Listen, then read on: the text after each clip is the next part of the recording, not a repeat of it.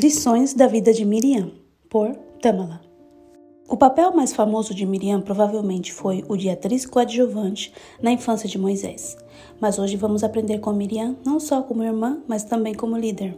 Miriam, uma jovem pequena, mas com grande coração, foi ensinada a colaborar com Deus através de sua mãe. Ela presenciou Joquebede esconder Moisés e, com muita oração, elaborar um plano para salvar sua vida. Ela observou Joquebede selar o cesto e colocar Moisés no rio Nilo, e de seu posto ela fielmente manteve vigília.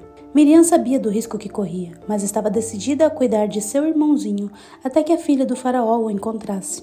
O plano de Joquebede era fazer algo para salvar a vida de seu filho, mas os detalhes ela teve que deixar para o Senhor. Ela só poderia preparar sua filha até certo ponto.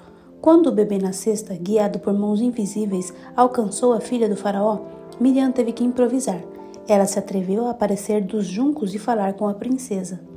Embora ela tenha feito sua oferta o mais atraente possível para a princesa egípcia, o que ela sabiamente estava garantindo para Moisés era uma mãe que o preparasse para o seu futuro ministério.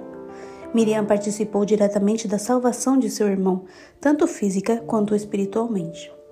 A força de caráter de Miriam foi dotada com muitos dons, sendo eles o da profecia, poesia, música e dança, para assim liderar o povo de Israel.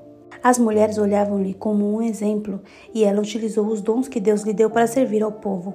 Imaginamos que muitas mulheres, desde o início dessa peregrinação, sentiram falta de fé e confiança em Deus. Por Miriam, poderiam encontrar palavras de carinho e esperança. Na afeição do povo e honras do céu, estava ela apenas abaixo de Moisés e Arão, Entretanto, o mesmo mal que a princípio trouxera discórdia no céu surgiu no coração desta mulher de Israel, e ela não deixou de encontrar quem com ela simpatizasse em seu descontentamento. Miriam perdeu de vista a sua missão e ficou insatisfeita com sua posição. Como Eva no Éden, ela deu ouvido ao inimigo e alimentou seu descontentamento. Pelas suas murmurações, Miriam se tornou culpada de deslealdade, não somente como seu líder Moisés, mas também como o próprio Deus. Tal atitude de alguém tão respeitada estava à beira de causar a ruína de toda a nação.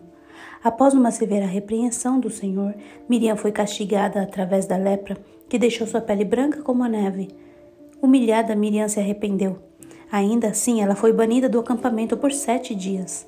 Em uma mistura de respeito pela posição de Miriam e tristeza pelo que havia acontecido, todo o acampamento esperou ela voltar antes de retomar a viagem. Se a inveja e descontentamento de Miriam não houvessem sido repreendidos de maneira clara, teria resultado um grande mal. A inveja é uma das mais satânicas características que podem existir no coração humano e uma das mais funestas em seus efeitos. Miriam, a líder corajosa e sábia, cometeu um pecado grave no entanto, sua história nos ensina que, por mais sérios que sejam nossos erros, Deus perdoa e deles não se lembra mais.